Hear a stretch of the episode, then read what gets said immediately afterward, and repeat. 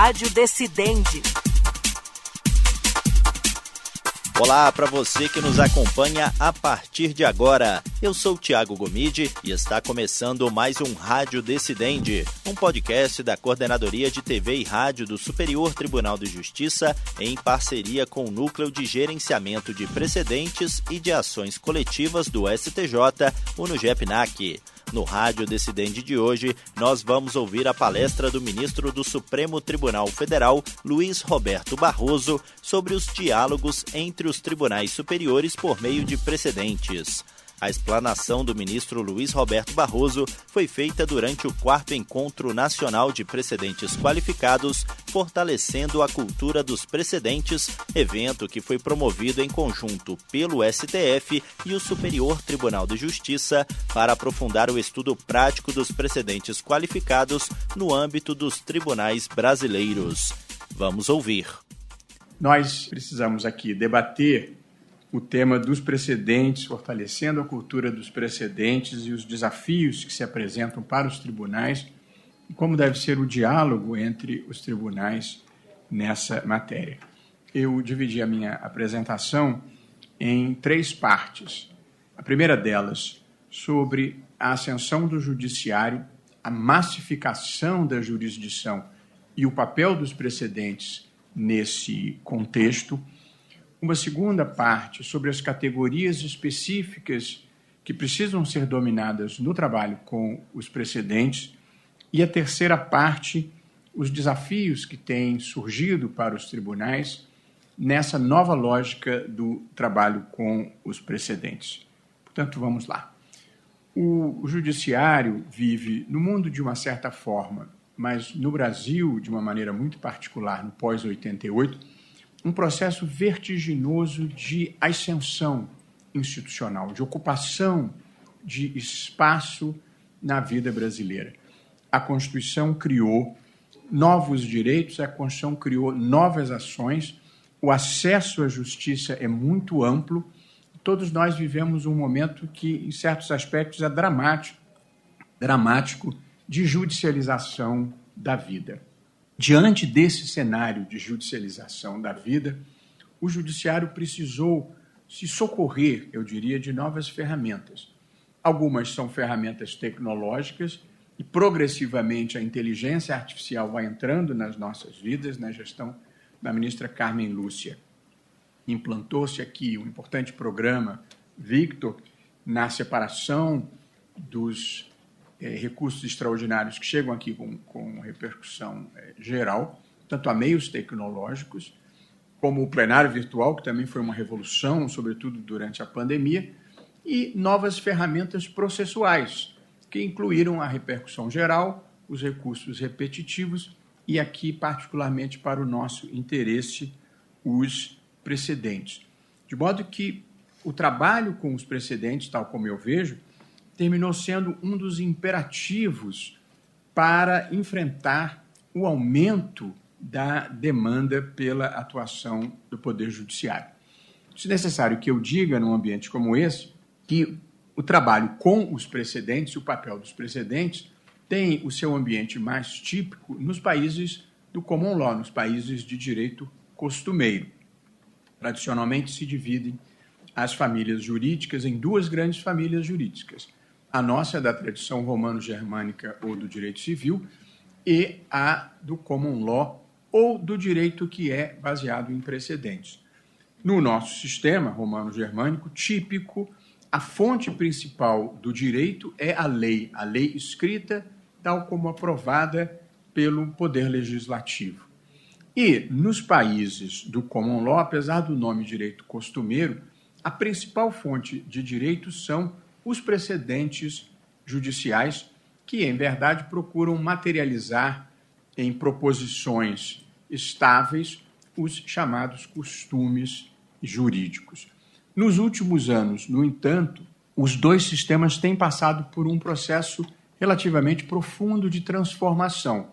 Nos países do common law, como o Reino Unido e os Estados Unidos, é crescente a produção de atos normativos pelo parlamento ou pelo Congresso, e nos países da tradição romano-germânica, como Brasil, França, Itália, é crescente a valorização dos precedentes judiciais como fonte formal do direito. Portanto, precedentes vão deixando de ser uma fonte puramente informativa do direito e vão progressivamente passando a ser fontes formais do direito. E esse processo ocorreu no direito brasileiro de uma maneira muito intensa e progressiva.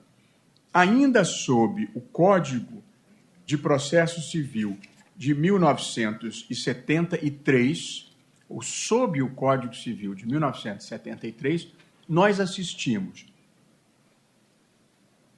um, a expansão do controle de constitucionalidade, do controle concentrado de constitucionalidade. A Constituição de 88 não só manteve a ação direta, como ampliou de maneira muito significativa os que têm o direito de propositura. Foram criadas novas ações, além da ação direta de inconstitucionalidade. A ação de inconstitucionalidade por omissão, a ação declaratória de constitucionalidade e a arguição de descumprimento de, efeito, de, de preceitos fundamentais, e mais do que isso, a legislação, tanto a lei 9868 como depois a da ADPF 9882, elas expressamente atribuíram efeitos vinculantes às decisões proferidas em controle de constitucionalidade. Portanto, a expansão dos precedentes no Brasil começa com a atribuição formal de efeitos vinculantes às decisões proferidas em ações diretas, nas diversas ações diretas previstas no ordenamento jurídico brasileiro. E depois, por reformas processuais sucessivas, foi se valorizando a jurisprudência e o precedente dos tribunais. A partir de 98, o relator dos recursos nos tribunais, passou a poder prover ou desprover monocraticamente os recursos que a ele chegavam, se a decisão inferior contrariasse a jurisprudência que houvesse sido firmada por aquele tribunal. Portanto, deu-se um poder monocrático ao relator de deferir ou indeferir recursos apenas seguindo o precedente que já tivesse sido firmado por aquele eh, tribunal e outras pequenas mudanças, como, por exemplo, a abolição do segundo grau de jurisdição obrigatório em decisões contra a fazenda pública, que aplicassem jurisprudência é, dominante, a possibilidade de os, as, os órgãos fracionários dos tribunais não terem que encaminhar ao plenário a discussão de constitucionalidade se aquela matéria já tivesse sido objeto de decisão. Portanto, nós já vimos num processo de integração dos precedentes à vida jurídica brasileira. Até que, com o Código de Processo Civil de 2015, apelidado pelo nome do meu querido amigo Fux, do Código Fux, o Código de 2015 amplia de maneira muito substantiva o papel dos precedentes no direito brasileiro e as consequências do desrespeito a esses é, precedentes. De modo que, pelo artigo 927 do novo Código de Processo Civil, passaram a gerar precedentes vinculantes, a serem, portanto, de observância obrigatória pelos tribunais. As súmulas vinculantes que haviam sido criadas pela Emenda Constitucional 45, as decisões do Supremo em controle de constitucionalidade e aqui, muito importante, uma pequena revolução no direito brasileiro. A repercussão geral e, portanto, a atribuição de efeitos vinculantes à decisão proferida em repercussão geral e, no caso do STJ, de recursos é, repetitivos e também esses julgamentos e incidentes de demandas repetitivas de, e de assunção de competência. A consequência prática mais importante da ascensão dos precedentes é a possibilidade de propositura ampla de reclamação diretamente para o Tribunal Superior, inclusive o Supremo Tribunal Federal, daquelas decisões de órgãos inferiores que contrariem os precedentes que hajam sido devidamente firmados. Do ponto de vista é, prático, penso que essa seja a principal consequência, e em breve eu vou retomar esse assunto ainda dentro do, do meu tema. Há três grandes razões que justificaram essa ampliação do papel dos precedentes. Razões filosóficas, eu diria, e razões pragmáticas. A primeira dessas razões, pontuada pelo ministro Luiz Edson Fachin na sua exposição, é a da segurança jurídica. E, portanto, quando se estabelece que os presidentes, que os precedentes serão vinculantes, dá-se maior segurança jurídica aos jurisdicionados e aos advogados sobre aquilo que vai ser decidido nas ações que venham a ser propostas. Segurança jurídica significa, basicamente, previsibilidade para o futuro e não retroatividade para o passado. Nós estamos aqui lidando com a ideia de previsibilidade. E, portanto, a existência de precedentes vinculantes, o que ela faz, em primeiro lugar, é dar maior segurança à ordem jurídica em geral, para que as pessoas possam planejar as suas condutas e até avaliar se é o caso ou não de proporem ações judiciais. Segunda razão filosófica e constitucional e muito importante para a valorização dos precedentes é o respeito à isonomia. Poucas coisas são piores para o direito e para a justiça do que duas pessoas em situação idêntica terem soluções diversas providas pelo Poder Judiciário. De modo que a necessidade de respeito aos precedentes elimina esta faceta da prestação jurisdicional, que é jurisdicionados em situações idênticas terem provimentos judiciais diversos. E em terceiro e último lugar, porque aumenta de maneira muito significativa a eficiência do poder judiciário, e acho que essa deve ser uma obsessão que nós temos que ter, nós os que trabalhamos no balcão do lado de cá do Poder Judiciário, tornar o Judiciário mais eficiente, mais célere e a prestação jurisdicional mais simples. E, portanto, se existe um precedente, a solução daquela demanda se torna muito mais singela. Basta o juiz demonstrar que os fatos que lhe foram tra eh, trazidos se ajustam ao precedente existente e ele tem um dever de fundamentação significativamente reduzido, porque basta dizer essa matéria já tem uma orientação específica. Agora, trabalhar com os precedentes exige o domínio de algumas categorias específicas, de algumas categorias com as quais os juristas brasileiros não estão acostumados a trabalhar. E aqui eu destaquei quatro delas. A primeira delas é o que se chama de rácio decidente. Toda decisão judicial tem um fundamento que corresponde ao seu núcleo essencial.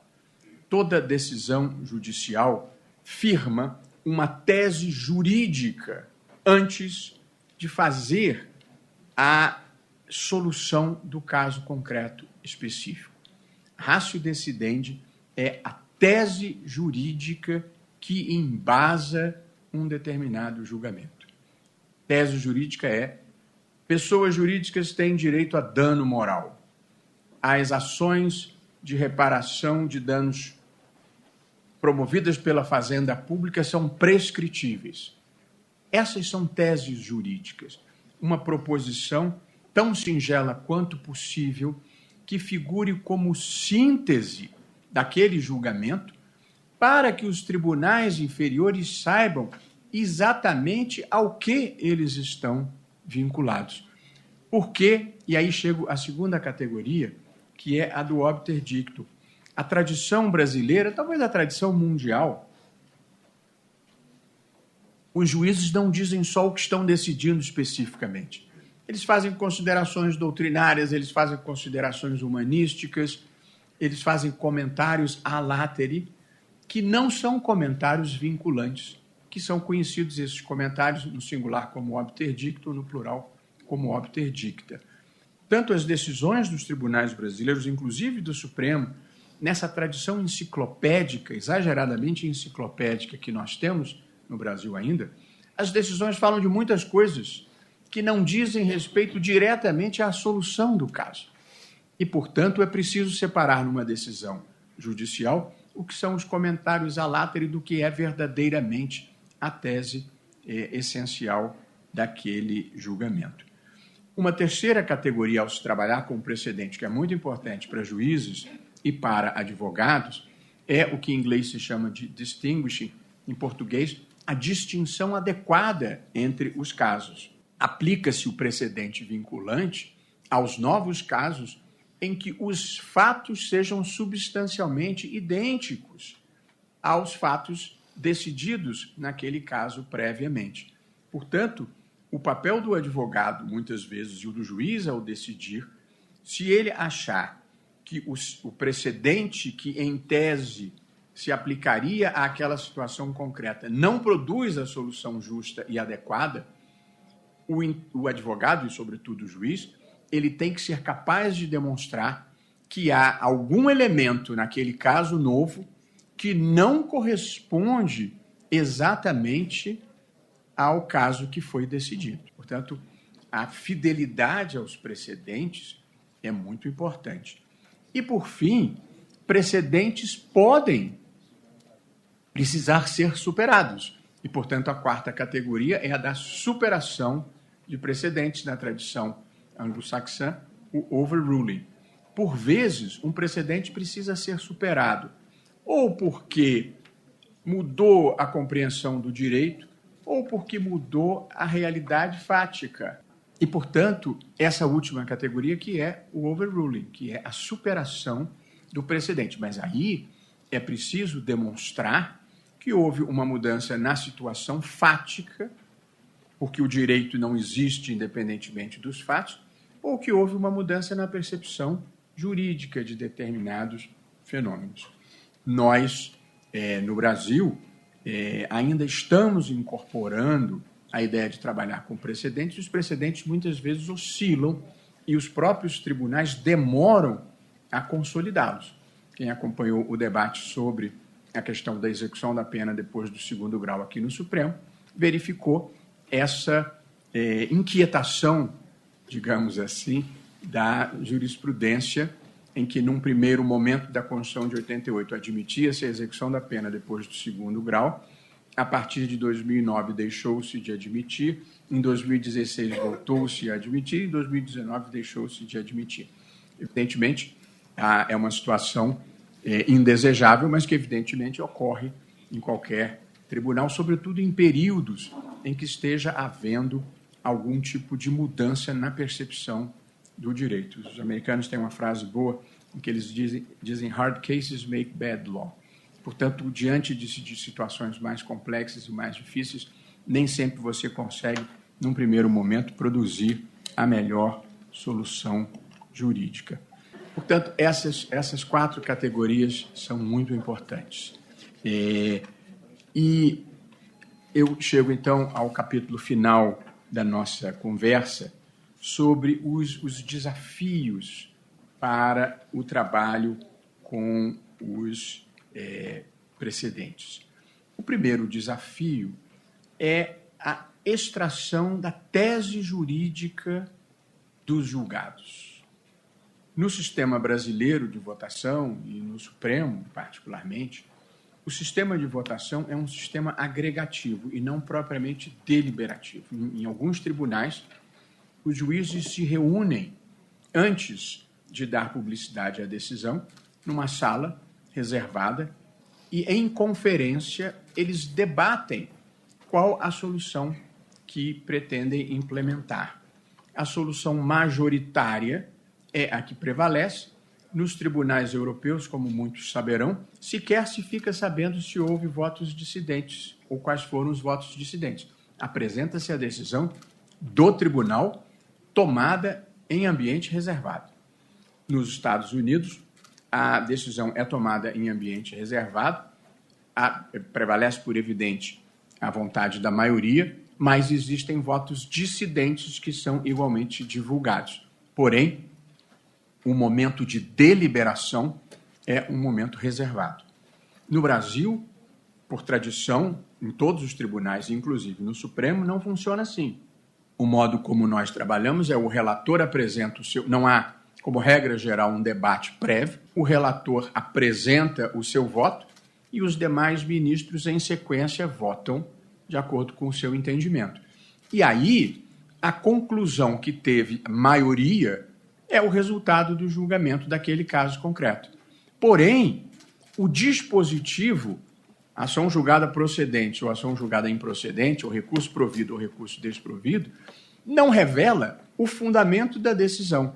E o que acontece não incomumente aqui no Supremo é que chega-se à mesma conclusão por fundamentos diferentes. E, portanto, cria-se a dificuldade de saber qual é a tese jurídica vinculante daquele julgado em que 11 ministros, cada um apresentou o seu voto individualmente. Nos casos de repercussão geral, já se pacificou aqui no Supremo que, ao final do julgamento, vota-se uma tese jurídica. E, portanto, nos casos de recurso extraordinário julgados com repercussão geral, os juízes e tribunais inferiores ficam sabendo qual foi a ratio decidendi, qual foi o holding, qual foi a tese jurídica que levou àquele resultado. Porque o que vincula é a tese jurídica. Nas ações diretas, e nós temos discutido ainda recentemente sobre a presidência da ministra Rosa, é, voltamos a colocar esse assunto na mesa e a ministra propôs de nós fazermos uma reflexão na linha do que eu tenho proposto, é que no caso de ações diretas, que também são vinculantes, é preciso que os tribunais inferiores saibam qual foi a tese jurídica. A tese jurídica de um julgamento vinculante não é a taxa de iluminação do município de Osasco é inconstitucional. A tese jurídica é é inconstitucional a criação de taxa de iluminação por municípios ou é constitucional a criação de taxas por municípios. Mas não é preciso que cada um dos 5.600 municípios brasileiros traga ação aqui para produzir a mesma conclusão. Então, há uma tese jurídica nesse julgamento sobre como tratar a taxa de iluminação. É isso que é vinculante. E, portanto, eu penso que também nas ações diretas, salvo casos em que, por vezes, seja difícil construir uma tese jurídica, que pode acontecer, ou pela especificidade do caso ou pela complexidade, mas eu acho que para ter efeitos vinculantes, sempre tem que ter uma tese jurídica. Porque se o tribunal não fixar a sua tese jurídica, vai ser o juiz lá embaixo ou o tribunal lá embaixo que vai inferir essa tese jurídica, que pode não ser fiel ao entendimento do tribunal. Portanto, há um primeiro momento muito importante quando se trabalha com precedentes vinculantes, que é a fixação da tese. E a fixação da tese é mais complexa do que pode parecer. Eu me lembro bem de um debate, até pedi aqui Juliana me mandou.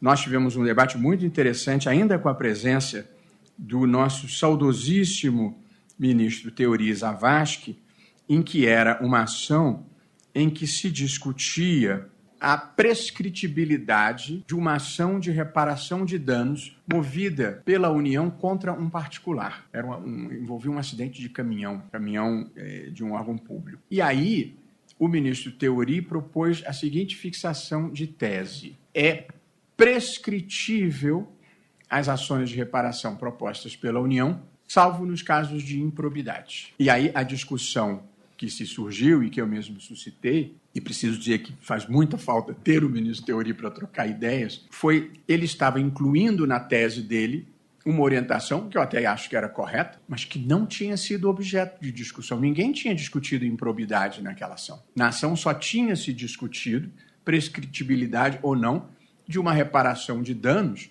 por acidente. E, portanto, o debate que surgiu e que depois prevaleceu foi: nós não vamos colocar improbidade nesta tese, porque improbidade não foi discutida. Tempos depois, o Supremo discutiu a questão da prescrição em matéria de improbidade, e aí fixou a tese: são imprescritíveis as ações de ressarcimento ao erário fundadas na prática de ato doloso tipificado na lei de improbidade administrativa. Ou seja, a tese proposta pelo ministro estava correta, tanto que o tribunal veio a chancelá-la, mas não tinha sido objeto de discussão e, portanto, nós deixamos para fixar essa tese em uma demanda subsequente.